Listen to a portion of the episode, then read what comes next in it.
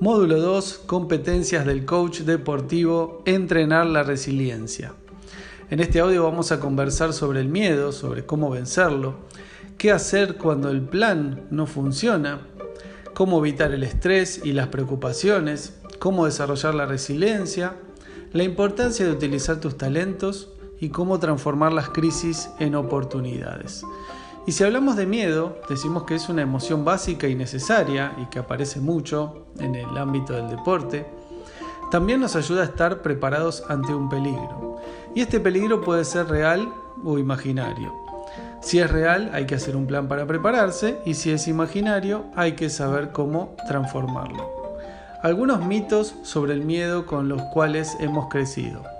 Nos enseñaron que el miedo es malo, que es algo relacionado con los perdedores, que es una herramienta para tener el control de las personas, que es un sentimiento que nos bloquea para realizar un cambio y que nos hace débiles. Tito Livio, un gran referente del desarrollo humano, decía que el miedo hace que veamos todo peor de lo que es.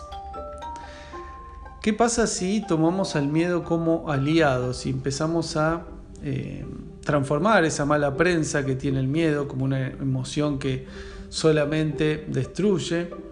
Y cuando lo tomamos como aliado, cuando podemos escuchar ese miedo, lo que hace es sacarnos de nuestra zona de comodidad, la famosa conocida eh, zona de confort. Puede ser un gran consejero en situaciones difíciles. Y el miedo cuando lo tomamos como oportunidad de cambio es una emoción que nos despierta. Y cuando no lo reprimimos y aceptamos como es, abrimos nuestras opciones de búsqueda de resultados.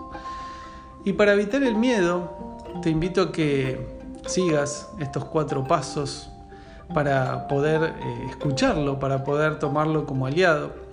lo primero es que pienses algo que quieras lograr y te dé miedo. ¿Qué es aquello que has intentado una y otra vez, y no lo podés lograr y te dé miedo lograrlo. En ese momento te invito a que identifiques tus pensamientos y tus emociones. ¿Qué estás pensando en ese momento? ¿Cuáles son las palabras que aparecen en tu conversación interna? ¿Cuáles son esas emociones que se manifiestan? Y registra todo, registra todo lo que piensas, todo lo que sientes. Esto va a hacer que puedas identificar si ese miedo es real o imaginario.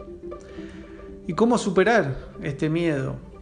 También te quiero compartir cuatro pasos para hacerlo. El primero es aceptarlo, ser consciente de que tienes miedo, no está mal tener miedo, superando todos estos mitos con los cuales hemos crecido.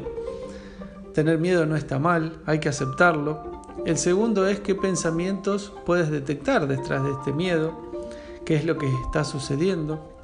El tercer paso sería preguntarte para qué te sirve cómo te hace sentir. Y por último, es reemplazar estos pensamientos por otros que te abran posibilidades. Si hablamos de miedo, también muchas veces el miedo hace que el plan no funcione. O quizás no aparece el miedo, quizás planeamos algo y no resulta como esperábamos. Entonces, ¿qué hacer cuando el plan no funciona? Y lo importante es que cambies el plan, no cambies la meta. La meta es esa visión que ya has creado en el primer módulo, es esa visión a la cual querés llegar. No significa que porque hagas un plan y no se cumpla, tengas que cambiar la meta, sino que lo que vamos haciendo es cambiar el plan. Y para esto te invito a que analices el plan este, que no funcionó, que no te llevó hacia donde vos esperabas, que identifiques aquello que, no funciona, o sea, qué, qué parte del plan no funcionó. Acá te invito a que dejes de lado las excusas o las explicaciones y también que separes el plan de vos mismo. Muchas veces eh, solemos decir que como el plan no funcionó, no funcioné yo, no, no, funcionó, no funcioné eh, identificado con el plan. Y es muy importante que el plan no sos vos, es solo un plan. ¿Por qué nos cuesta cambiar de plan? Muchas veces pasa esto también, que estamos muy arraigados con ese plan y porque justamente confundimos el hecho con la persona. Es decir, cuando algo no funciona lo asociamos directamente a la persona. Esa persona puedo ser yo mismo o la otra persona por la cual el plan no funcionó. También puede ser porque tenemos una interpretación errónea de los fracasos. Tomamos a los fracasos como algo que no tiene solución, cuando los fracasos son un peldaño, son pasos hacia el éxito. Y también nos cuesta cambiar de plan porque no sabemos pedir y recibir feedback. Suele pasar que cuando diseñamos un plan y no funciona, y nos quedamos solamente con que no funcionó y lo que nosotros pensamos, es muy difícil que podamos cambiarlo. En cambio, cuando pedimos feedback y tenemos esa capacidad de escuchar a otras personas, es probable que nos predisponga a hacer un nuevo plan. Tomás Edison, creador de, de los focos de luz, él decía, yo no fracasé, solo encontré mil maneras de no hacer un foco de luz. Y esto es cuando una vez le preguntaron qué le pasaba con los fracasos, que había fracasado tanto. Y él decía esto, que él no había fracasado. Había encontrado mil maneras distintas de no hacer lo que terminó siendo su gran invento. Entonces esto es tomar los fracasos como pasos hacia el éxito. ¿Cómo evitar el, el estrés? Algo que eh, acompaña y mucho a una persona resiliente, a una persona que se, recompone a través de las crisis, que ve las oportunidades en las crisis. Y el estrés tiene mucho que ver. ¿Y cómo nos afecta el estrés? Genera un desgaste mental, libera emociones que cierran posibilidades, nos, nos solemos sentir agotados físicamente, acelera el envejecimiento, produce depresión, ansiedad, dolores de cabeza y se establece al quedar atrapados en esos pensamientos y emociones. Cuando te sientas en un estado de estrés por algo que no estés pudiendo solucionar, por algo que te esté preocupando, utiliza esta técnica de las cuatro preguntas para ver si realmente eso es cierto. La primera pregunta es eh, preguntarte, ¿es verdad? ¿Esto es verdad lo que estoy pensando, lo que estoy sintiendo? La segunda es, ¿Tenés la absoluta certeza de que es verdad? A veces sucede que digo sí es verdad, pero cuando me pregunto si estoy totalmente seguro, quizás dudo porque hay factores que podrían hacer que no sea. La tercera sería cómo reaccionás cuando tenés estos pensamientos y estos sentimientos. Y, y el cuarto, la cuarta pregunta es ¿quién serías sin esos pensamientos, sin tu historia? Es decir, imaginarte cómo serías sin todos esos juicios, esas experiencias y esas creencias. Byron Kate, otra persona también muy relacionada con el desarrollo humano, decía, o bien te apegas a tus pensamientos o bien indagas en ellos, no hay otra opción. Apegarse a los pensamientos es quedarse solamente con lo que pienso, pero también puedo preguntarme para qué pienso lo que pienso. Y el estrés nos lleva también a las preocupaciones y, cómo reducir las preocupaciones, algo que sucede mucho también en el ambiente del deporte, en las preocupaciones cuando, por ejemplo, eh, vamos a tener como equipo un partido importante, cuando viene una lesión y diferentes momentos. ¿Y qué significa estar preocupado? Y estar preocupado es la anticipación negativa de algo que todavía no sucedió y que no quiero que suceda. Es decir, yo estoy preocupado por algo que todavía no existe y además no quiero que suceda, o sea que la preocupación es mayor. También es el uso indebido de la imaginación. Muchas veces me preocupo porque estoy imaginando algo que todavía no sucedió y que no quiero que suceda y, lo estoy visualizando. Y esto nos hace sentir cansancio, tensión, angustia, falta de concentración, trastornos en el sueño y estamos en un estado de alerta constante. Cuando yo estoy preocupado, siempre estoy en alerta porque aquello que en lo cual me estoy anticipando puede llegar en cualquier momento. ¿Y para qué nos preocupamos? Eh, nos podemos preguntar también, ¿para qué es esta preocupación? Y puede ser para evitar la incertidumbre, para no salir de mi zona de confort, para que si me preocupo por algo que desconozco, también creemos que si nos preocupamos tendremos todo bajo control, cuando muchas personas eh, escucho que dicen, no, yo me preocupo porque así ya tengo todo bajo control, así ya sé lo que va a venir, entonces yo me preparo. Y es sentir como si tuviéramos todo el día el, pie en el acelerador, como si no tuviéramos freno, no tuviéramos una pausa. ¿Cómo dejar de preocuparnos? Hay un, hay un círculo, en realidad son dos círculos, dibujados uno dentro del otro, que el círculo interno sería tu círculo de influencia. Y, el círculo de influencia es todo lo que depende de vos.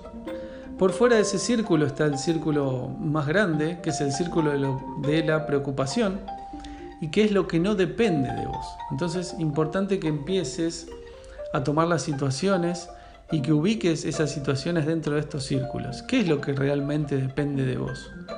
Ese va a ser tu foco. Y lo que no depende de vos, ese va a ser el círculo de preocupación, con lo cual no vas a poder hacer nada en absoluto. Otra frase para compartirte, deja de preocuparte por lo que pueda salir mal y enfócate en lo que puede salir bien. Esto también sucede que al preocuparnos, nos preocupamos por lo que puede salir mal. ¿Y qué tal si cambias esa forma? ¿Qué tal si visualizas aquello que sí puede salir bien? ¿Cómo desarrollar la resiliencia? Hemos hablado de, de varios temas relacionados con la resiliencia. Ahora vamos a ver ¿Qué es la resiliencia? La resiliencia es la capacidad de transformar los desafíos en oportunidades para crecer, el dolor en aprendizaje y las heridas en sabiduría. Ser resiliente es salir fortalecido de cada crisis, poner a prueba nuestra persistencia en nuestros objetivos. Y para identificar tu grado de resiliencia, para ver qué tan resiliente sos, te invito a que te respondas estas preguntas. ¿Cómo te has vinculado en los momentos de adversidad? ¿Qué has aprendido o podrías aprender? ¿Cuánto tiempo te acompañó este momento? ¿Qué tan flexible eres respecto de los cambios? ¿Y cómo te relacionas con el disfrute? Esas preguntas van a ayudarte a identificar tu grado de resiliencia y cuánto más o menos necesitas trabajarlo. ¿Cómo desarrollar la resiliencia? Algunos conceptos, algunos tips para ser una persona resiliente. Observa la compañía que te rodea. Es importante que a partir de ahora empieces a observar ese círculo de personas que te rodean. Hay estudios que aseguran que terminamos pareciéndonos a las cinco personas que vemos con más frecuencia. Si te pones a pensar y te pones a analizar cuáles son esas cinco personas a las que ves con más frecuencia, con las que más conversás, es muy probable que estés conversando de los mismos temas, que tengas las mismas preocupaciones y que eh, no puedas salir de ese círculo. Y recordá que siempre podés elegir con quién compartir tus sueños. Por supuesto que cuando puedas identificar estas personas que te rodean y las puedas separar en tu círculo de influencia positiva y tu círculo de influencia negativa, a quien les vas a compartir tus sueños son aquellos que estén dentro del círculo de influencia positiva. Y acá es eh, donde te invito también a preguntarte quiénes son esas personas que influyen negativamente en vos. ¿Quiénes son las que influyen positivamente? Hace una lista de la buena compañía. Las personas que influyen de forma positiva son aquellas que cuando les contás algún sueño, alguna idea, te acompañan, te alientan, te impulsan a esa idea. Y las de influencia negativa son aquellas que eh, donde aparecen las preocupaciones, donde te pueden preguntar ¿y te parece hacer esto en este momento? ¿Y si no sale bien? Empezá a identificar esas conversaciones. Hace una lista de la buena compañía y Fíjate si necesitas rediseñar tu lista. ¿Cómo te sentirías compartiendo tus sueños con personas de influencia positiva para vos? Arnold Toynbee dijo, no es el destino ni los factores externos. El progreso de una civilización consiste en enfrentar las dificultades de forma creativa. Hablemos de talentos y la importancia de utilizar tus talentos. ¿Y qué es un talento? Es una capacidad, una fortaleza. y que es importante que distingas las actividades que realizas con facilidad, sin esfuerzo aparente. Es decir, aquellas actividades, aquellas situaciones donde las puedes realizar muy fácil, sin que te demande demasiado esfuerzo. Y también es importante que escuches a las demás personas qué dicen de tus capacidades y fortalezas. Las demás personas, si les preguntas, personas de confianza, esas personas de, de tu círculo de influencia positiva, Pregúntale cuántos, cuántos talentos y qué talentos ven en vos. Y puede que en algún momento te sorprendas también porque quizás haya alguno o varios talentos que no habías identificado en vos y que las demás personas sí lo vean. Benjamin Franklin dijo, no escondas tus talentos, te fueron dados para ser usados. ¿De qué serviría un reloj de sol a la sombra? Y para identificar tus talentos, te invito a que te conectes con las siguientes preguntas. ¿Qué es aquello que haces que te brota por los poros? ¿Qué te hace sentir que el tiempo pasa rápido? ¿Qué te gusta mucho hacer? ¿Qué lees o escuchás? ¿Sobre qué temas? ¿Qué cosas positivas señalan de vos? ¿Qué verbo te define? Si tuvieras que definirte con algún verbo, ¿cuál sería? Oprah Winfrey dijo, lo que me permitió lograr el éxito tanto material como espiritual es escuchar mi voz interior.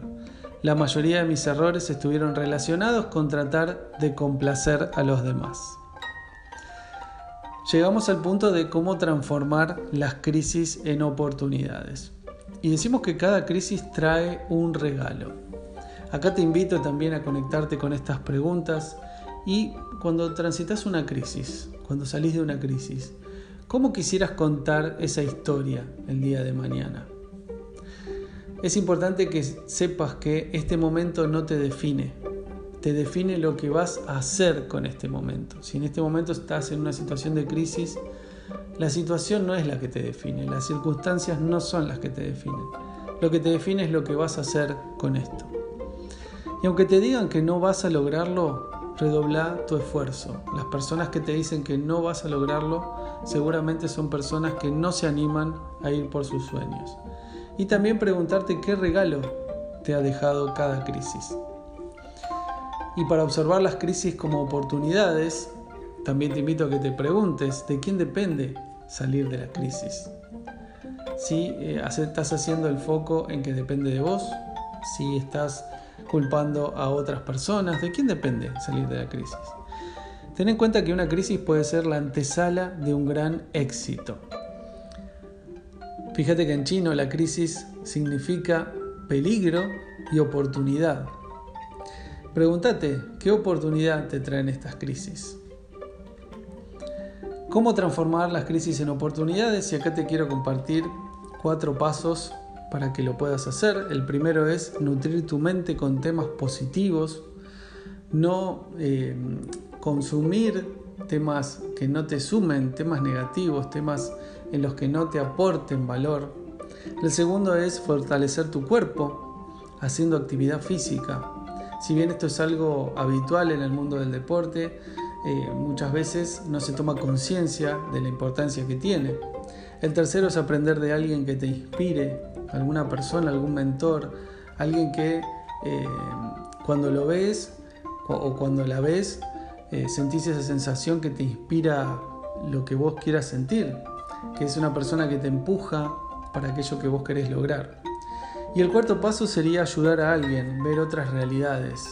También a veces al ver otras realidades nos damos cuenta que eh, quizás lo que nosotros estamos pasando no es tanto, no es tan terrible y además ayuda a convertirte en una persona resiliente el poder ayudar a los demás.